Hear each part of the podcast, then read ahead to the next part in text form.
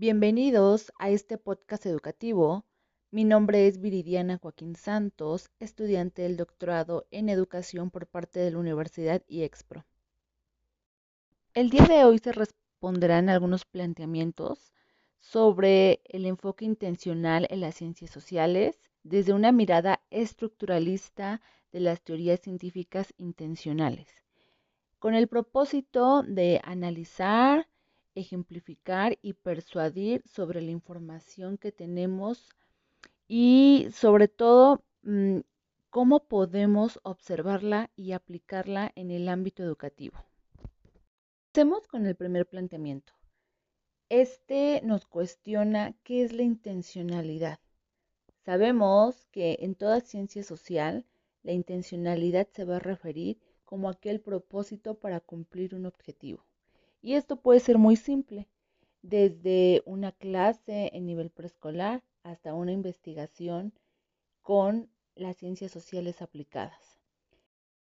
Hablemos de la intencionalidad intrínseca, que es toda aquella que va a estar dentro de la naturaleza del ser, aquella con la que no puede ser eh, cambiada, pero sí puede ser construida y podemos evolucionar para que ésta tenga otro sentido, para que mm, el sentido sea distinto. Por ejemplo, eh, en el ámbito educativo, una intencionalidad intrínseca podría ser el cambio social. Sin embargo, actualmente eh, los cambios sociales están en constante cambio y por ende no van a ser los mismos que tuvieron nuestras generaciones pasadas.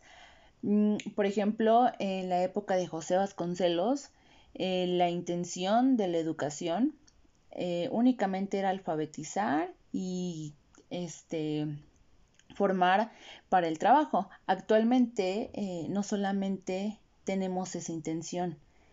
Por ejemplo, en este doctorado la experiencia ha sido distinta. Ah, en mi caso, eh, me he adentrado más al uso de la tecnología, eh, contraste que la modalidad es en línea y no había tenido esa experiencia. Eh, si lo contrastamos con la intencionalidad derivada, vamos a encontrar que esta va a ser adscrita a distintos sistemas a nosotros. Eh, por ejemplo, algo que no conocemos o algo que en lo que podemos adentrarnos dentro de la materia. Eh, se me ocurre el uso eh, de sistemas computacionales, computacionales especializados, ya que actualmente y a raíz de, de la pandemia por COVID-19 estos fueron necesarios, pero hablemos específicamente de, por mencionar algo, de Classroom que está completamente eh, dirigido eh, a, la creación y al seguimiento de tareas académicas. Entonces la intencionalidad eh, ya es derivada porque únicamente tiene ese propósito. Si hablamos de sistemas intencionales, vamos a encontrar que estos siempre van a buscar una explicación pero que esta explicación previamente ya la vamos a predecir bajo un sistema de acciones. Y estas acciones van a estar basadas en lo que somos, es decir, en nuestras creencias, en nuestros deseos, nuestras preferencias, nuestros juicios, sentimientos, temores, hábitos, necesidades, y podría mencionar muchísimos ejemplos. Pero en este momento se me ocurre ejemplificar una situación que estoy viviendo que es el trabajar con un alumno con autismo severo eh, y anuado a la situación de la pandemia. Eh, es un pequeño de 8 años y obviamente las creencias y la información que yo tenía respecto eh, pues ha contrastado muchísimo con la realidad que estoy viviendo. Incluso he tenido muchísimos sentimientos, temores, y eso me ha llevado a tener la necesidad. Y obviamente esto se va a buscar transformar a través de estados mentales, transformando estructuras para un propósito en común. Mi propósito en este caso es que el niño se adapte eh, no solamente a un aula de clases, porque viene de una cuarentena de dos años, sino que también eh, comience a adaptarse a la sociedad y al funcionamiento de una escuela, que sepa que es que salía de recreo, que, sepa que tiene compañeros, que no solamente tiene una maestra. Y el contexto social eh, juega mucho, mucho rol, porque yo tengo un propósito, pedagógico, obviamente sus padres van a tener otro propósito e incluso sus compañeros tienen un propósito con este alumno. Y bueno, eso se va a referir a la suma de intenciones individuales y que en conjunto y en colectivo eh, pues van a buscar que estos agentes y estas actitudes y, y los contenidos que trabajemos sean un sistema intencional. Sin embargo, hablar de un enfoque intencional de las ciencias sociales, no solo de la educación, nos va a llevar a entender que todo comportamiento es resultado de agentes imputados de manera intencional. Los agentes van a contrastar con los lenguajes Obviamente lenguajes distintos, porque no es lo mismo el lenguaje de un psicólogo a el lenguaje de un docente, de un antropólogo o de un historiador, porque las aplicaciones que, ellos tienen son modelos de datos, es decir, que cada dato va a ser distinto. Y el conocimiento de estos datos nos va a llevar a un acercamiento empírico para enriquecer leyes, conceptos o teorías, es decir, aquello que nos importa. Porque aunque las ciencias sociales tienen un enfoque intencional eh, común en ciertos aspectos o de manera general, también su enfoque intencional va a estar dirigido a un propósito exclusivo y a un propósito mm, único.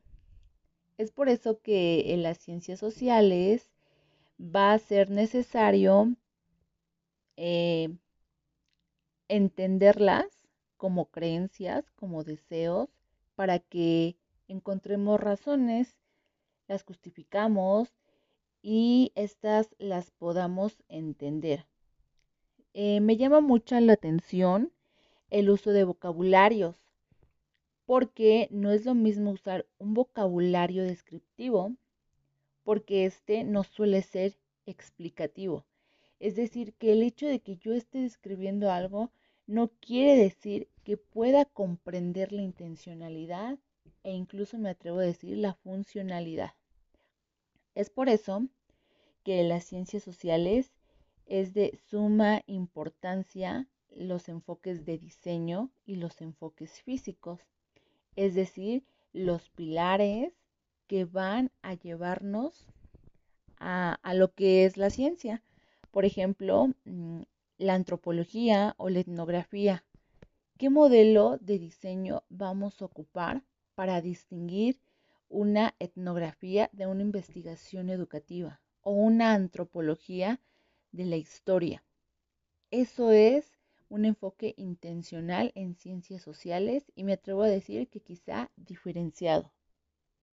Hablar de modelos reales básicamente es entender que las estructuras previas que tenemos y el uso de nuestro vocabulario va a evolucionar para atender la intencionalidad, para satisfacer eh, aquello que estamos buscando. Sin embargo, eh, el modelo teórico en un, en un solo elemento va a buscar que las estructuras que, que previamente se tienen siempre sean exitosas, pero estas van a llevar un proceso. Y este proceso se va a referir a que eh, cumplan con, con los objetivos que las estructuras sepan satisfacer las leyes, las leyes que se construyen y las leyes que ya estén escritas y que a la vez el vocabulario sea no solamente más propio y adecuado, sino que tenga una extensión adecuada. Y bien, en esta pequeña charla se respondieron preguntas sobre modelos, sobre estructuras, sobre ejemplos y lo más importante, sobre el propósito de la intencionalidad en las ciencias sociales.